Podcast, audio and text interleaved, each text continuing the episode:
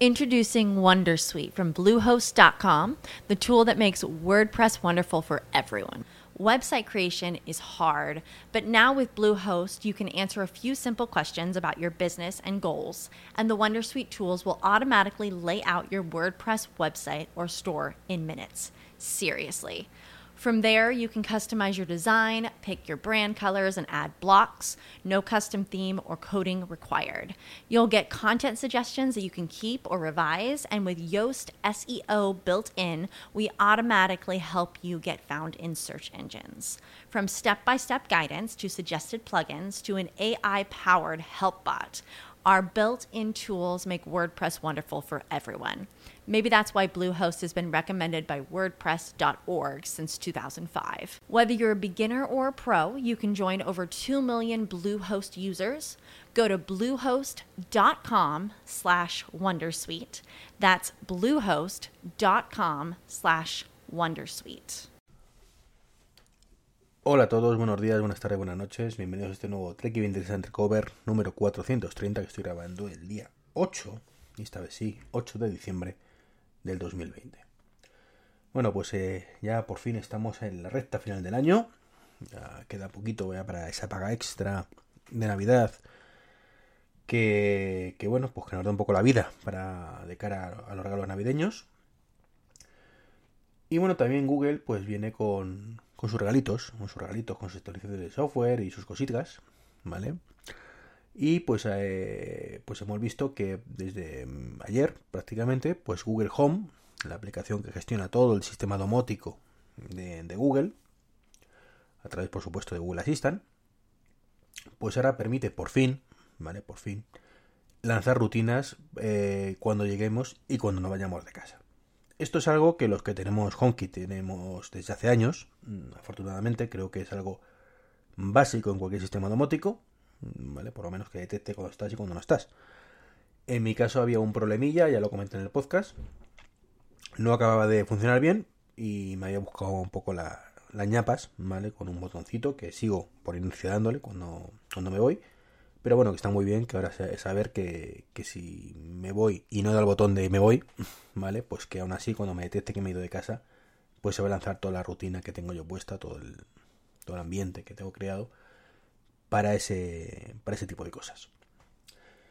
Y ahora, bueno, pues los que tengáis la, domótica basada en Google, pues también podréis. Sigue estando muy por detrás, ¿vale? Sigue estando muy, muy por detrás el Google Assistant, perdón, el Google Home respecto a la aplicación casa. Mm, poco a poco imagino que se irán poniendo las pilas, sobre todo porque Apple, pues ya sabemos que va a su ritmo siempre. Y en vez de mejorarla año tras año, mm, como debería hacer, ¿vale? Que es poniendo todos los huevos en el asador y decir, pues, ¿todos los huevos en el asador? No. no se dice así, pero bueno. Toda la carne en el asador, perdón, que, me lío con, con, el tema de todos los huevos en la misma cesta. Toda la carne en el asador, pues no, pues te saca algo tan chorra como el tema de iluminación en función del trutón y, demás, que bueno, que es una chorra para mí, que está bien, ¿vale? Que está bien, pero que no aporta Mm, eh, casi nada la mayoría, ¿no? Porque o tienes bombillas además que sean de este tipo o no te aporta demasiado. O sea, eh, bueno, ahora no sé, se me ocurre, por ejemplo, que soporta aspiradores inteligentes, Como tipo rumba y cosas de estas, pues bueno, aspiradores inteligentes o robot aspirador, como queramos llamarlos.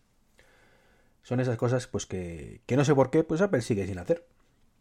Y entonces pues pues eso limita, eso limita.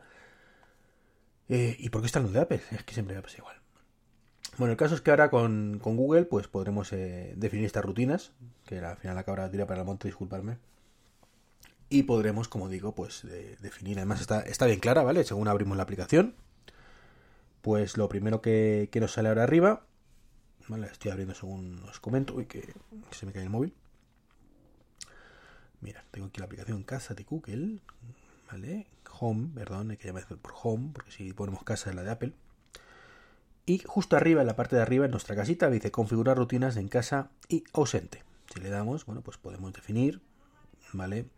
Eh, cosas como, por ejemplo, usar la temperatura automáticamente cuando no haya nadie en casa, apagar las cámaras de interior cuando alguien llega a casa, justo lo que me ocurre en mi caso con, con HomeKit, encender las luces cuando alguien llega a casa, mm, cosas de estas que, que puedes hacer virguerías, ¿vale? En mayor o menor medida según te animes. Y nada, lo curioso es que lo primero que, que te pide luego es si, te, si tienes una cuenta de NES. Es decir, si no tengo una cuenta de NES, pues tenemos un problema, ¿vale? Porque ya nos, eh, nos dice que hay que... O sea, no, esto, ya no lo había dado, no lo había dado y le he dado y ya me estoy mosqueando. Vamos a ver, Google, no, no me toque las narices. O sea, o sea, que todo esto lo has creado. Es que lo que aparece aquí es directamente que te dice, ¿tienes una cuenta de NES? No. Tú le das a no y te dice, ¿tienes ya algún de estos dispositivos configurados en casa? Una NESCAM, otra NESCAN, un, un SCONET, que no tengo nada de NES, pesado. Si tú sabes lo que tengo, ¿para qué me preguntas esto? Y es como, vale, un vendemotos de, en primera instancia de, de cositas de NES, ¿vale? Y luego te aparece ya eh, dos rutinas. Cuando alguien llega a casa, ¿vale? Que además pone home routine. Y cuando alguien se va, que es away routine, ¿vale? Que no lo han traducido. Ole sus huevos. Y ya pues ahí ya defines, pues si lo quieres hacer, ¿vale? Eh, bueno, lo, lo, tienen diferente, lo tiene diferente a Apple en este caso, porque lo que, lo que defines es en cada elemento lo que quieres que haga, ¿vale? Por ejemplo, luz del cabecero, pues yo quiero que cuando tal, pues se active, se desactiva sin cambios, ¿vale? Eh, el enchufe, pues activar, desactivar sin cambios, ¿vale? Y así con todo, ¿vale? El Samsung Frame, pues activar, desactivar sin cambios. Básicamente, si queremos encender algo, si queremos apagarlo o que dejarlo como esté previamente. Como veis, tampoco es que se puedan hacer muchas virguerías, pero es un primer paso. Es un primer paso en la edición correcta de Google después de años mm, de no tener nada. Así que fantástico. Eh, os iba a decir que Alexa no lo tiene, pero realmente es que tampoco recuerdo ahora mismo si Alexa lo tiene o no lo tiene, pero podemos mirarlo. En directo digo rutinas. Eh, introduce cuando, buenos días, acción. Mm, no, creo que no lo tiene, efectivamente. Así que es otra cosa tener en cuenta cuando hagáis un, un ecosistema domótico basado en uno u otro, pues que sepáis que el más completo sigue siendo el de Apple, a pesar de sus limitaciones absurdas. Y esas limitaciones son además precisamente que soportan menos dispositivos que, que la competencia, aunque sea el mejor sistema domótico. Ironías de la vida. Bueno, más cositas de Google, ¿vale? Eh, que ayer me llevo un alegrón, un alegrón enorme. Y es que parece que por fin llega Apple Music a Google, ¿sí? Por fin podremos escuchar Apple Music en todos nuestros altavoces, igual que lo hacemos con, por supuesto, con los HomePods, igual que hacemos, por supuesto, ya desde hace mm, un año o más con nuestros dispositivos Amazon Echo. La letra pequeña de todo esto es que de momento, de momento y sin fecha para el resto del planeta, ¿vale? Pues solamente en Estados Unidos, Reino Unido, Francia, Alemania y Japón, es decir, los sospechosos habituales. Eh, ¿Cómo es posible que haya, por ejemplo, en Francia o Alemania que el francés lo escuchan, lo, lo hablan cuatro gatos y en, y en alemán otros cuatro? Mm, el español, el español dominante del mundo mundial, que, le hablamos no sé cuántos trillones de, personas, solo por detrás del chino, que por cierto el chino tampoco está aquí, ¿vale? Entre otras cosas porque en Google y China creo que no. Eh, o Japón, que también lo hablan cuatro gatos. Pues, pues no lo sé. No, supongo que será por un tema estratégico de, países que le suponen más pasta o, o, cosas así. No, no lo entiendo. Lo que está claro es que es un primer paso en la dirección, por supuesto, correcta, como siempre digo. Es un primer paso que seguro que de aquí a unos meses o como mucho un año, como pasó con Alexa, ¿vale? Perdón, con... Bueno, ya lo he dicho, ya lo he dicho, ya lo he dicho. Como pasó con, los Amazon Echo, eh, pues tardará en llegar, pero llegará. Con lo cual, pues afortunadamente podremos eh, escuchar, como digo, en, en todos los altavoces. ¿Qué es lo que pasa con los ecosistemas mixtos? ¿vale? Ecosistema mixto me refiero a lo que tengo yo en casa, que tengo varios altavoces de Google, varios altavoces de Alexa. Joder con Alexa. Perdonad los que se me está activando el dispositivo. Es. Eh, dentro. Alejandra, Alejandra. Pues eso, los que tenemos varios Alejandras en casa, Amazon Echo, los que tenemos varios, por supuesto, HomePod. Pues que cada uno va por libre. Y eso mm, es el siguiente punto que deberían mejorar. ¿vale? Mm, es la, el, el, siguiente caballo de batalla, ¿vale? Una, una, vez que todos los asistentes soporten todos los servicios típicos de música, servicios típicos de música, llámese, por supuesto, Apple Music, llámese YouTube Music, eh, llámese Spotify, llámese Amazon Premium Music, ¿vale? Esos cuatro básicamente que son los que los que hay. Luego le puedes añadir si queréis Pandora también, que está por ahí, que sí, que no, que no, que sí, sobre todo en Estados Unidos. Pues pasa, falta el siguiente nivel. El siguiente nivel me refiero para evitar tener que gastarnos una pasta siempre en todos los dispositivos iguales, aunque no nos. o, perder funcionalidad como está pasando a mí. Que yo si quiero tener pantallitas, pues tengo que irme a Google o, o Alejandra. Lo he dicho bien esta vez Mientras que para solo música, pues sí tengo los, de Apple. Pero claro, para el resto de cosas, pues no puedo. O no he podido hasta ahora. Que ahora tengo un HomePod mini, mm, tengo que haber pedido a los Reyes otro, o a Papá Noel. Pero hasta ahora, pues he tenido que tener en el baño, mm, pues un, una Alejandra, un Ecodot. Y en la cocina, pues tengo un, un, un, un HomePod mini, un, un mini, ¿vale? Lo he dicho mil veces, ¿sabéis? De sobra mi ecosistema de altavoces, ¿vale?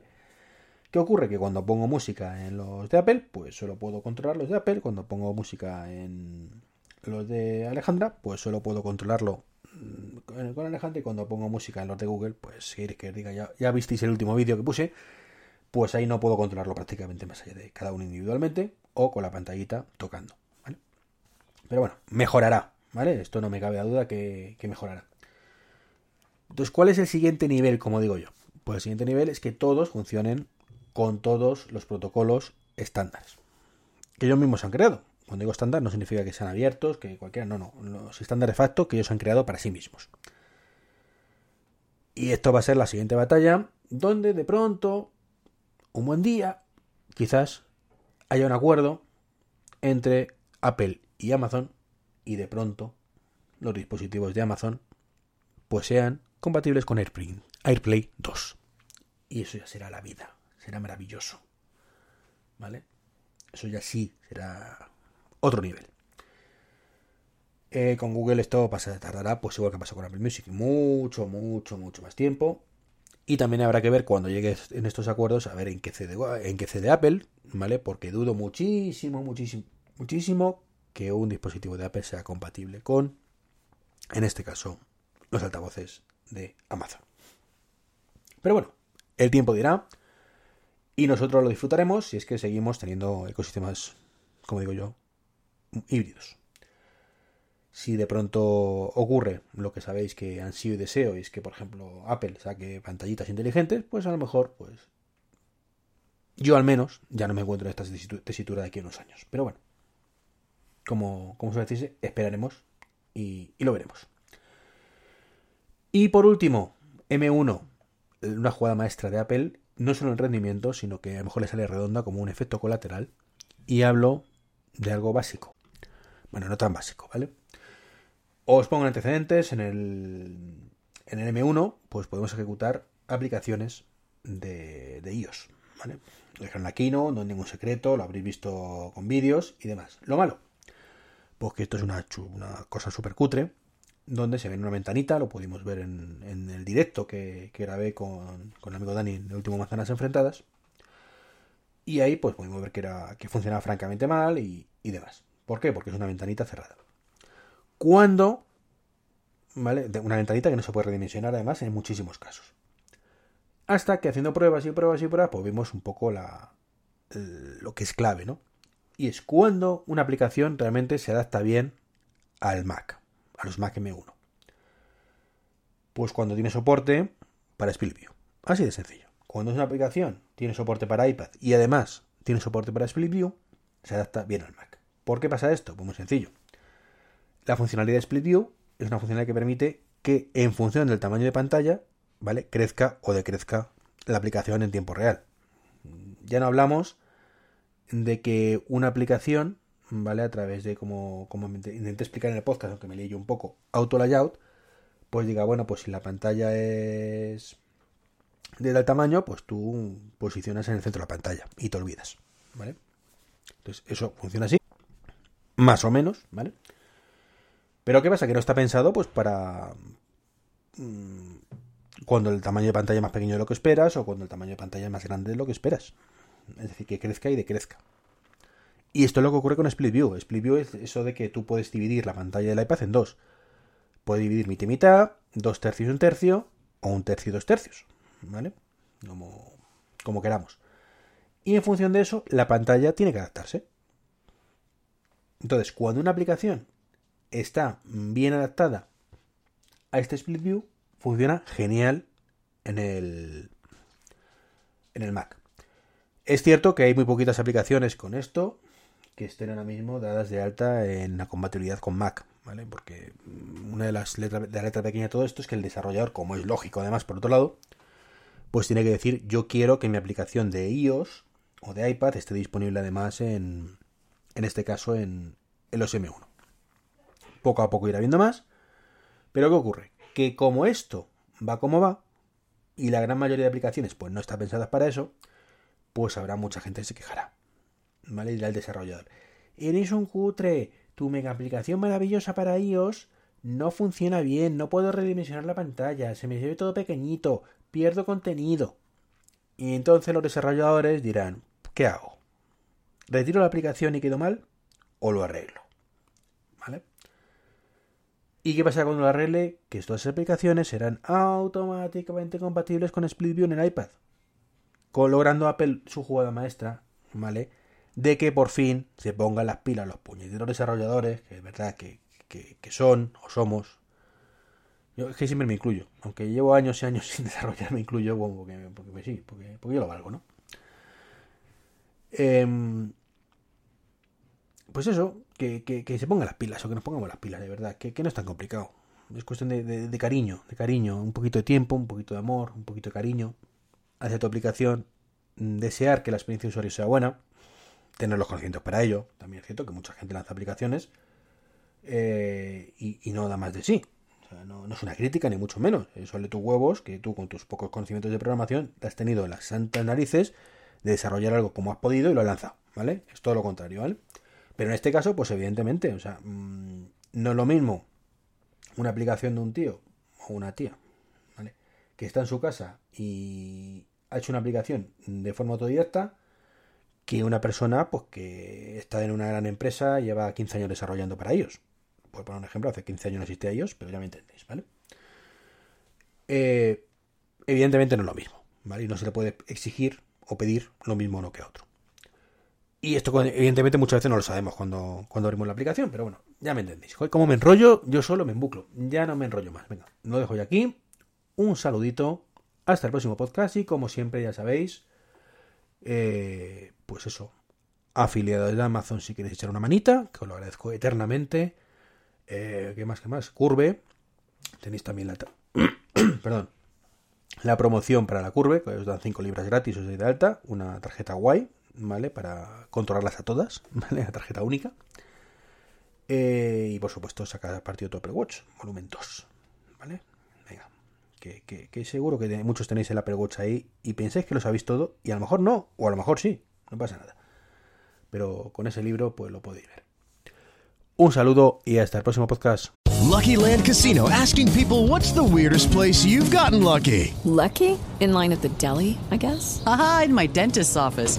More than once, actually. Do I have to say? Yes, you do. In the car before my kids' PTA meeting. Really? Yes. Excuse me, what's the weirdest place you've gotten lucky? I never win and tell. Well, there you have it. You can get lucky anywhere playing at LuckyLandSlots.com. Play for free right now. Are you feeling lucky? No purchase necessary. Void where prohibited by law. 18 plus. Terms and conditions apply. See website for details.